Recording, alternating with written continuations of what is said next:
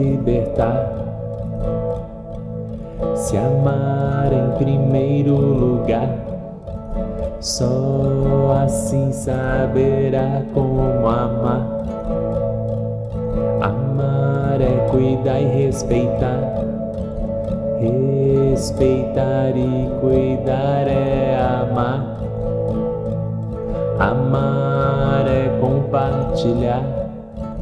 Compartilhar é uma forma de amar. Amar é saber conversar, é conversar sem magoar.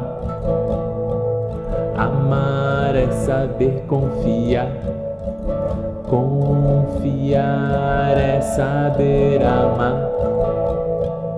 Amar não é desejar, desejo de querer amar. Amar também é perdoar. Perdoar sempre ajuda a amar. Amando se aprende a viver. Vivendo e aprendendo a amar. Amar somente por amar. Só o amor poderá nos salvar. Com amor a paz reinará e o fruto do Pai.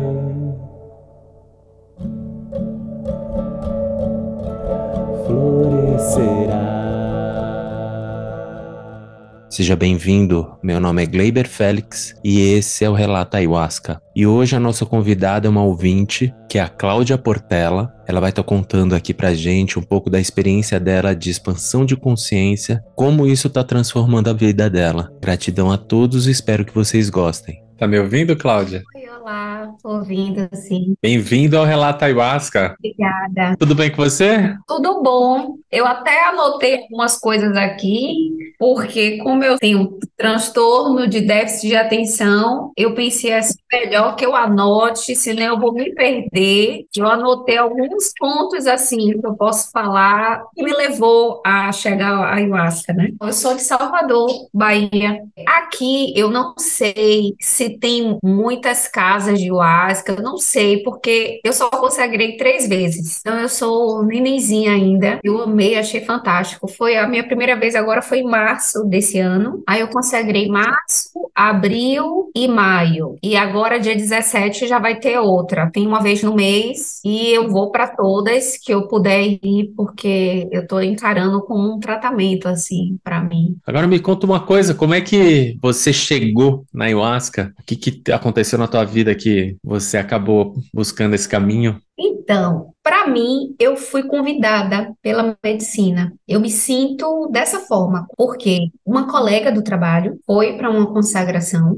e é uma colega assim muito querida e tudo, mas a gente não se encontra muito, não tinha porquê. Ela disse que foi para consagração e ela disse que pensou em mim todo o tempo. E aí, quando ela me contou isso dias depois, porque a gente não se encontra muito, trabalha, a empresa é grande, ela trabalha muito externo. Quando ela me contou a primeira coisa que eu pensei foi: eu acho que eu estou sendo convidada por essa medicina sagrada. Eu vou falar um pouquinho da, da minha história e por que que eu comecei a achar que de fato eu tinha que ir, porque logo que ela me falou, eu não fui imediatamente consagrar. Eu ainda fui pesquisar um pouco e aí eu tive certeza que era para ir. Então, um dos objetivos que, que eu cheguei na ayahuasca foi espiritual, foi para me conectar com a minha espiritualidade. Pequena pequena, eu me sentia uma criança diferente. Eu, eu sentia que eu tinha poderes sobrenaturais. Eu sentia que era diferente. Assim, por exemplo, eu sonhava com pessoas e que me contavam coisas da minha vida que ia acontecer. Eu, eu via, sonhava com pessoas que morreram, conversando comigo. Sabia que eu estava em outros lugares, em outros planos. E era muito quietinha, muito calada e muito no mundo da lua, que depois eu vim descobrir que era um transtorno de déficit de atenção com 36 anos. Hoje eu tô com 38, mas com 36 anos eu me descobri que era isso. E isso me deixava assim no mundo da lua, muito esquecida, muito desatenta. Eu me sentia também um pouco perigosa assim, que eu podia esquecer alguma coisa, eu podia pegar um, uma condução errada e era uma confusão e eu ficava ali muito quietinha. Com seis anos meus pais se separaram e foi assim algo muito traumático para mim e eu não entendia muito porquê, porque depois que eles se separaram meu pai é, sempre foi presente, assim sempre sempre esteve presente, mas foi um evento muito traumático. Adolescente eu percebia que eu era uma pessoa que não demonstrava muito afeto, é, não ando loucamente sofrendo por, pelas pessoas e eu não conseguia sentir aquilo, não conseguia demonstrar, falar sobre isso. Logo que meus pais se separaram eu fiquei muito assim, carente do meu pai, brigava muito com minha mãe, eu tinha uma relação ruim com minha mãe, passei a adolescência meio revoltada, sempre tive uma relação ruim com ela. Casei sem amor, assim, sem gostar da pessoa. A gente tinha uma boa relação, parecia que era mais de amizade do que de amor. Me separei, me formei, me senti muito frustrada no trabalho, sem reconhecimento nenhum profissional, financeiro. E aí eu comecei uma depressão, uma depressão, mas que na hora de ir trabalhar trabalho, eu tomava meu banho e ia para o trabalho. Se tinha que ir no mercado fazer compras, eu ia. Então, eu não falava sobre isso com ninguém, porque eu não sabia que era depressão. Conversei isso com meu pai, com minha mãe. Eu lembro que eu conversei isso com meu pai. Eu falei assim: meu pai, eu não sei porquê, mas eu, eu me sinto triste. Eu sei que não deveria ficar assim. Eu tenho tudo, eu tenho uma vida boa, eu tenho tudo, mas eu me sinto. Não tenho motivação, não tenho ânimo. E aí ele dizia assim: é porque você não teve dificuldade. Eu tive muita dificuldade eu morei na rua e passei no concurso, e você não tem o que reclamar. Quando eu conversava isso com minha mãe, minha mãe dizia: Você não vejo você orar, não vejo você se apegar a Deus, você não faz oração. Então, e eu resolvi validar o que eles falavam, pensava, realmente, eu não tenho por que estar assim, mas eu não conversava com ninguém sobre isso. Então, quem é de fora não sabe que eu passei por muitos anos vivendo como um zumbi, assim, falta de ânimo, muito cansada, totalmente desestimulada, irritada, e vivi assim por muito tempo. Até que boas pessoas começaram a aparecer, começou a aparecer uma psicóloga, e ela disse: Cláudia, não dá para viver assim, tem alguma coisa errada. E eu fui morar fora do Brasil, porque era a única coisa que eu sentia algum ânimo de, de fazer, que era viajar. Morei fora do Brasil, voltei, conheci um outro psicólogo que também me ajudou muito, uma outra pessoa, Dona Sônia, que era uma terapeuta holística, falou para mim foi a primeira pessoa que falou assim, mas você precisa mudar sua vibração, isso pode ser inclusive espiritual. E eu fui, fui. Depois, uma outra, uma amiga do trabalho que eu me reaproximei, praticamente me pegou pela mão, me mostrou uma meditação sobre o crânio do assim, serviço magnético, Noemi Badiali. E eu lembro que essa meditação começou a abrir assim a minha cabeça, eu comecei a despertar e comecei a pensar, bom, eu tenho que descobrir o que é que eu tenho, se isso é espiritual, o que é que eu preciso fazer, porque de fato é que eu guardo muitas coisas assim, fingindo uma maturidade. Acontece uma coisa comigo chata, eu simplesmente faço, não, OK, tudo bem, não vou dar importância a isso, não vou falar sobre esse assunto, guardo. Então, várias coisas que já aconteceram comigo, eu sempre fazia fazia isso. Até que, quando ela falou isso para mim, eu comecei a pesquisar sobre a ayahuasca na internet, no YouTube. As primeiras coisas que eu achei foi sobre o neto do Chico Anísio e, e só vinha notícias muito ruins sobre a ayahuasca. Mas eu sou da área de saúde, gosto de trabalhar com pesquisa, comecei a pesquisar mais, comecei a achar algumas coisas mais voltadas para experimentos. Por exemplo, na Netflix tem, tem algumas coisas. Da cura, tem um episódio episódio só de ayahuasca, teve como mudar sua mente. E eu pensei, assistindo aquilo, vendo o resultado de pessoas com problemas de vício, de alcoolismo, com drogas, que passaram por abusos sexuais, de pessoas até lembrar, assim, de coisas que nem lembravam mais, que estavam ali guardadas. Eu pensei assim, bom, eu faço isso. Eu sei que eu tenho muitas questões para resolver, tem muitos bloqueios em mim, e isso está se demonstrando na minha vida, nessa depressão, nessa fibromialgia que eu também tenho. Tipo assim, eu tô somatizando tudo no corpo, coisas que eu não trabalho e, e eu vou para a ayahuasca, porque a ayahuasca vai abrir essas caixinhas e me mostrar, olha, isso aqui você precisa sofrer, você precisa chorar isso aqui. Essa situação do trabalho, sete anos depois eu vim chorar uma situação que tinha acontecido sete anos depois. Eu chorei conversando com uma amiga sete anos depois. Chorei assim uns três dias, um choro de, de luto. E eu pensei assim, bom, se eu guardei isso, eu guardei várias outras coisas. E aí eu tive coragem de ir. Aí eu recebi um segundo convite,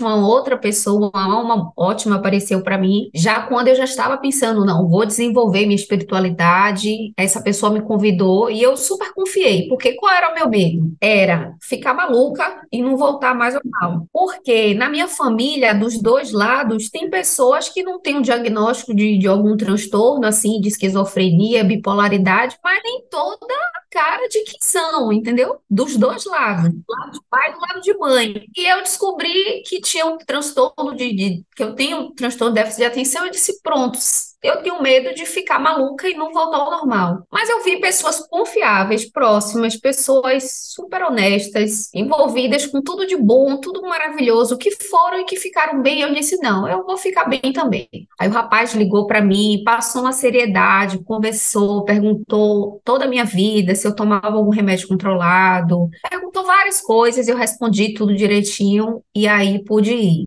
Uma semana antes, eu fiz assim uma preparação muito especial, que não, não era para comer carne vermelha, mas eu resolvi que não ia comer nenhuma carne. Então, assim, eu bebi muita água, fiz oração, tomei banhos à noite, acendi vela. Eu tenho um altarzinho, assim, com algumas imagens. Eu acendi a vela e comendo saudável, assim, só frutas e verduras, tipo, vibrando muito amor, muita cura. E eu achei fantástico, assim. Eu não tive mais medo de nada. Cheguei lá, fui um pouco antes, porque precisava, né, chegar antes, quem era a primeira vez para ter uma aulinha e eles me explicaram e falaram uma coisa super interessante, né? Converse com a medicina, pergunte, questione, que, que ele vai te responder. E aí eu tomei a primeira, tomei bem pouco, Senti um pouco de azedinho, mas eu tomei assim, agradecida, super agradecida, assim. E aí eu sentei, mas não aconteceu nada, assim, eu fiquei só observando os sintomas físicos, um formigamento, um pouquinho de náusea, mas não aconteceu nada. E aí eu pensei assim, eu acho que ele botou uma dose pequena, ou minha, meu corpo, que já tem essa substância, né, o DMT, mas provavelmente eu estava sem nenhum, porque não aconteceu nada comigo. Aí eu fui para o segundo serviço. Quando eu voltei, eu ainda fiquei um pouquinho sentada, então eu via as outras pessoas, comecei a viajar assim um pouco. Eu observei que eu preciso deitar e me enrolar e fechar os olhos, eu, eu preciso que seja assim, né? Então eu deitei, quando eu deitei, eu percebo que eu sou teletransportada para outras épocas. Eu já me vi em várias épocas diferentes, assim, acho que 1930, 1940. Já me vi no deserto, em florestas. Eu sempre vejo muitos índios e aquela música super envolvente, eu entrando na música, eu olhava para o céu e via o céu estrelado, tudo lindo, a natureza. Eu estava enxergando o vento passar e pensando assim, meu Deus, isso é incrível. E agradecendo, super agradecendo, porque eu honro muito esse momento. É realmente uma consagração. Eu me preparo e eu tô ali com o coração super agradecida por tudo. E aí eu comecei a falar como uma outra pessoa. Eu nunca incorporei de verdade, mas eu sentia que eu estava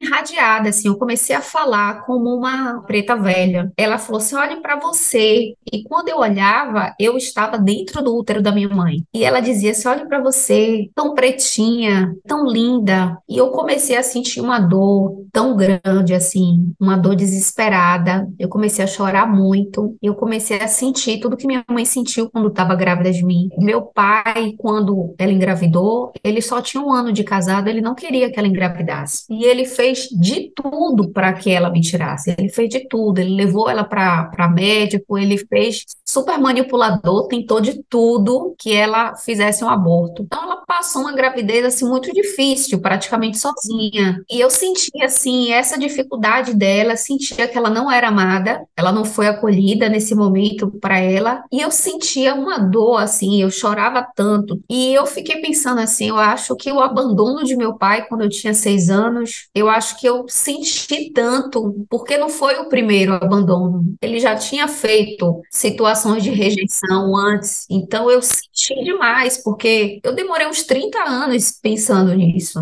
Para mim, aquele momento foi assim muito lindo. Chorei um choro, meu Deus, eu acho que o choro de uma vida assim, sentindo, sentindo aquela emoção e vinha muito assim, como é difícil, como é difícil nascer, como é difícil nascer. E eu achei assim, e depois eu conseguia nascer, depois eu conseguia nascer e eu pensava assim, eu me sinto muito cansada. Isso, é, isso foi muito cansativo, eu me sinto muito cansada. Eu comecei a pensar sobre isso e de lá para cá, de março para cá, eu comecei a ter vários insights e comecei a ter várias conversas até com minha mãe sobre ela não se sentir amada, sobre assim detalhes da gravidez dela e eu passei a me aproximar mais de minha mãe e depois dessa primeira experiência eu já senti que eu mudei assim, eu mudei como pessoa, porque eu tinha muita dificuldade de demonstrar sentimento, era como se eu tivesse meus canais todos presos, entupidos, e logo na primeira sessão eu senti um amor assim grandioso, infinito. Mudei assim, no trabalho as pessoas que trabalham comigo comentam que eu sou um amor agora, um doce, zero irritada, que eu tenho amor no falar assim, mais tolerante, mais compreensiva, mais amorosa. E desde a primeira sessão eu percebi. Então, outras coisas vieram, surgiram. Quando eu morei fora do Brasil, quando eu morei na Irlanda, aconteceu uma situação chata, bem chata, desagradável. E eu lembro que eu vomitei essa situação. E eu pensava assim, eu preciso colocar isso para fora. Então, cada vez que eu vou, eu trabalho alguma coisa diferente, me vem algo diferente. E vem muito a minha espiritualidade. Eu converso muito com essa vovó, eu converso com os ciganos, eu converso com o caboclo. Um caboclo se apresentou para mim, dizendo que ele é o caboclo tupinambá e que ele estava presente na minha vida e que ele trouxe uma amizade que eu tenho é, que eu tinha de um trabalho que eu, que eu tive, a gente não trabalha mais juntas, mas ela realmente virou minha amiga e ele disse assim: Foi eu que te dei essa amizade. Vocês duas têm o mesmo senso de coletividade, vocês são amigas de outras vidas. Diga para ela o quanto você ama ela. E como eu tenho dificuldade de demonstrar, sempre a medicina me pede para eu dizer para alguém o quanto eu amo aquela pessoa. Eu lembro de alguém que é importante para mim e a medicina praticamente diz assim: diga a ele que você ama ele, diga a ele quanto isso é importante. É como se estivesse fazendo um exercício de, de amabilidade. Exatamente. É. Super interessante, porque eu volto ligando para as pessoas e dizendo o quanto eu amo elas, o quanto elas são importantes para mim. Eu não sei se acontece com você, mas tem uns recados assim que eu recebo também para dar para outras pessoas. Já aconteceu isso com você? Já. Teve uma vez que eu vi uma amiga minha, eu vi ela com uma criança, era um filho, tudo, e o recado era falar que ela ia ter um filho. Então, na verdade, estava meio que vislumbrando o futuro dela, e realmente isso aconteceu. Era um menino, e nasceu um menino mesmo. Eu acho que pode até ser a mesma experiência que você teve, que você falou que encontrou com esse caboclo, né? Esse caboclo que aparece para você, ele pode ser o teu anjo guardião, como seu guia, porque para mim já apareceu uma vez um índio americano, não entendi porra nenhuma. Eu falei, meu, tava com a, umas índias Anauá. Falei, meu, o que que apareceu um, um índio americano aqui, né, meu? Conversa que a gente teve foi o seguinte, ele, ele chegou assim, ó, eu sei que você tem muita dificuldade de expurgar aquilo que você tem necessidade e não consegue. Aí ele falou: a gente faz uma barganha. Você me deixa tocar e eu ajudo você a expurgar o que você precisa. É como se eu tivesse incorporado, mas é diferente. Porque você fica tocando, mas não era eu que estava tocando, era ele quem estava tocando. E a minha consciência estava em outro lugar. Eu estava num tipo um, como se fosse um canyon assim, um céu cheio de estrela. Então é muito tempo atrás assim, vi um monte de bisão assim lindo, super maravilhado com essa situação. Quando acabou a música, eu não tinha comido nada, eu vomitava uns negócios preto. Mas vomitar assim, tipo, eu falei, meu, de onde tá saindo todo esse negócio, né, meu?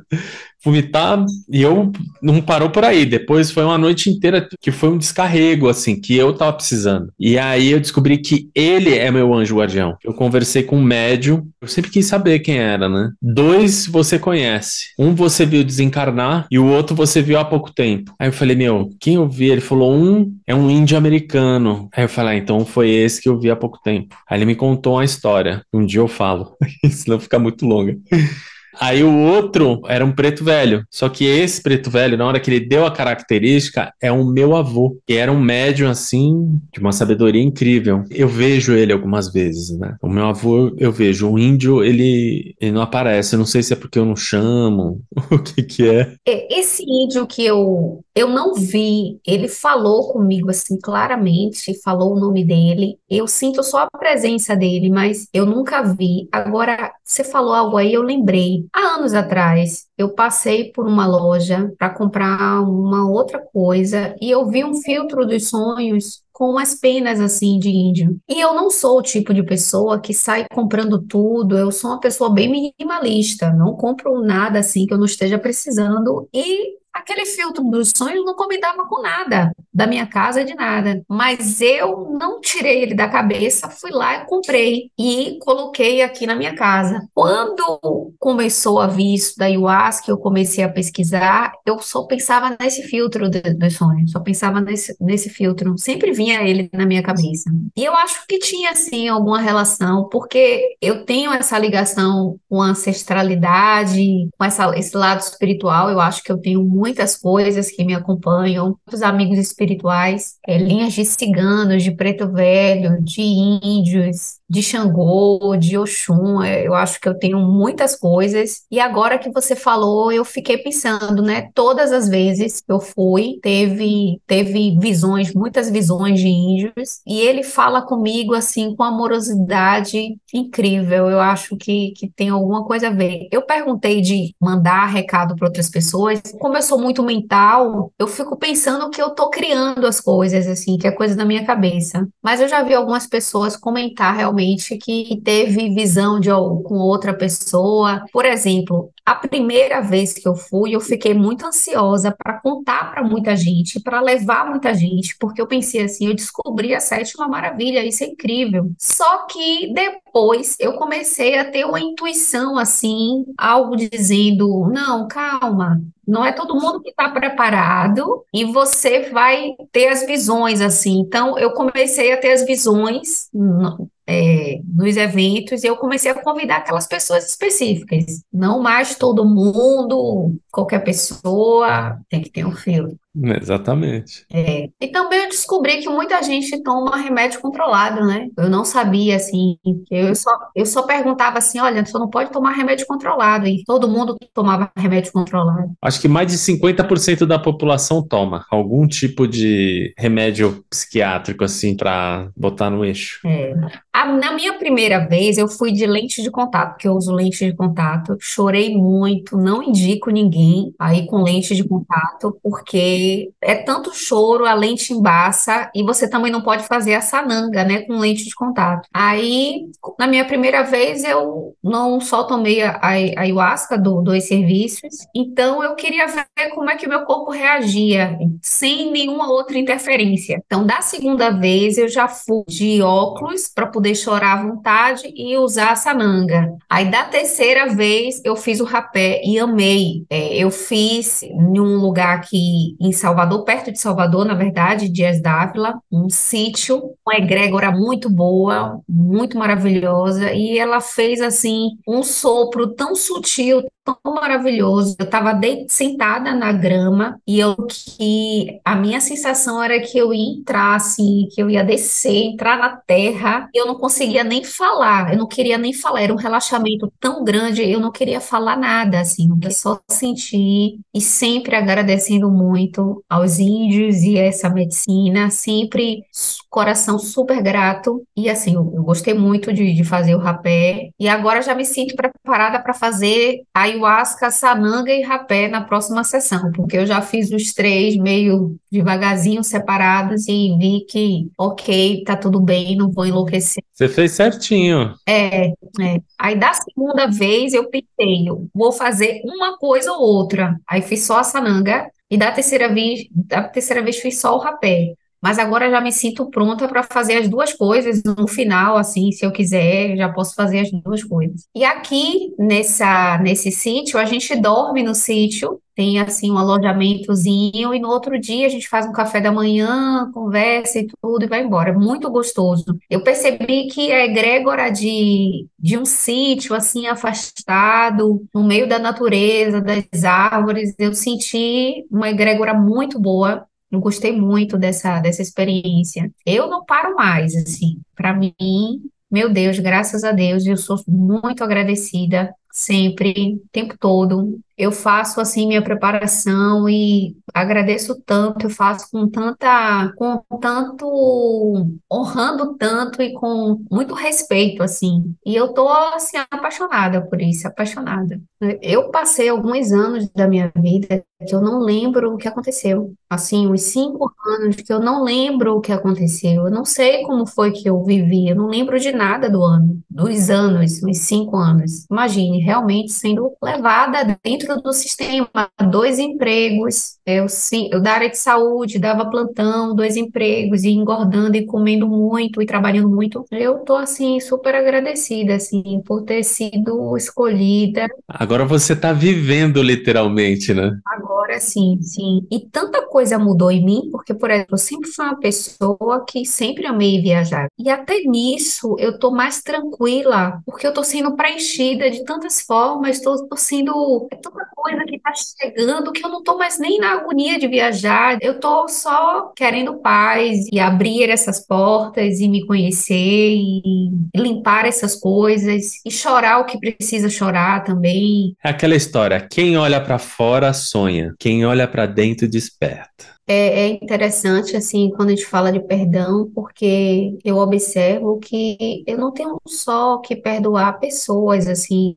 eu acho que eu não tenho muito o que perdoar pessoas, mas eu tenho que perdoar situações onde eu estava e que eu me coloquei como culpada, assim, me perdoar e perdoar o trabalho, assim, eu tenho muitas questões com o trabalho e que eu não tinha que me cobrar tanto. Essa questão da meditação, eu, eu fico pensando, assim, para mim, é um grande desafio conseguir silenciar. Quando eu fico numa, numa, mesma posição, eu fico super incomodada por causa da fibromialgia e o TDA é muito pensamento, é muito pensamento, meu Deus, para eu conseguir diminuir esses pensamentos. Mas eu conheço pessoas nessa mesma condição que conseguem. E eu sei que seria, assim, um poder tremendo da minha parte quando, quando eu conseguir. Isso é um objetivo, é um projeto que eu tenho. Mas, assim, assim, a ayahuasca me deu esse centramento, assim, é, tipo, forçado, assim, não tem para onde eu correr. Eu realmente limpo a minha cabeça, assim, como se fosse um tratamento, eu acho que a gente pode chegar nesse lugar de ter insights e de limpar a mente e de lembrar de situações em várias outras terapias, mas assim, para mim a ayahuasca foi mais rápido, entendeu? Escancarou. E desde a primeira sessão, olha, só tem três meses que eu fui, para mim, assim, foi algo muito, muito potente. Tanto que eu, eu escutei o seu podcast no, no Spotify depois de já ter consagrado. Eu comecei a ouvir algumas pessoas falar, eu disse, não, eu quero falar sobre isso, porque pode ser que ajude, né? Algumas pessoas estejam na mesma condição de medo, de, de achar que vai enlouquecer e tudo, mas que foi, assim, para mim, uma experiência, meu Deus, muito transformadora. Mas eu pretendo, é um projeto meu de vida, meditar, conseguir meditar. Eu acho que pode ser que demore alguns meses para eu conseguir, mas é, é o que eu quero. Eu sei que quando isso acontecer, eu vou, tipo, dar um salto, assim, no meu despertar. E eu tenho que me cobrar pouco, né? Porque eu não posso começar a meditar e já meditar 30, 40 minutos certinho, sem parar, tudo. Começar pequeno, é isso. Mas gostei muito de conversar com você, hein? Ah, obrigada. Eu também. Outra coisa aqui que eu ia falar é que eu conheci recentemente a medicina do cacau e eu achei assim, para mim que quero o amor no coração e, e a expansão disso, transbordar disso, eu senti que funcionou muito assim para mim. Eu gostei muito dessa experiência do, da medicina do cacau. Aí é comum em São Paulo, o pessoal conhece. Aqui é. A medicina do cacau é a medicina que abre o chakra cardíaco. Eu vou procurar uma um 21 dias assim que eu já vi. Eu acho que vai ser uma terapia assim para mim. Eu tô precisando trabalhar isso. Daqui a pouco o teu chakra cardíaco vai estar tá aflorado. Gratidão pelo teu tempo, você falar super bem, gostei muito. E é muito claro aquilo, a ideia que você passa, né? Muito bonita. Sim, espero que muita gente se identifique, goste se permita, né? Gratidão pelo teu tempo. Obrigada. E a gente vai se falando. Quando quiser alguma dica aqui de casa, vier para São Paulo, estamos aí. Tá certo, tá bom. Muito obrigada, gratidão. E se você teve uma experiência de expansão de consciência que está transformando a sua vida e você queira compartilhar, entre em contato conosco pelo Instagram Relato Ayahuasca, deixe o um recado nas mensagens e eu entrarei em contato. Muita gratidão.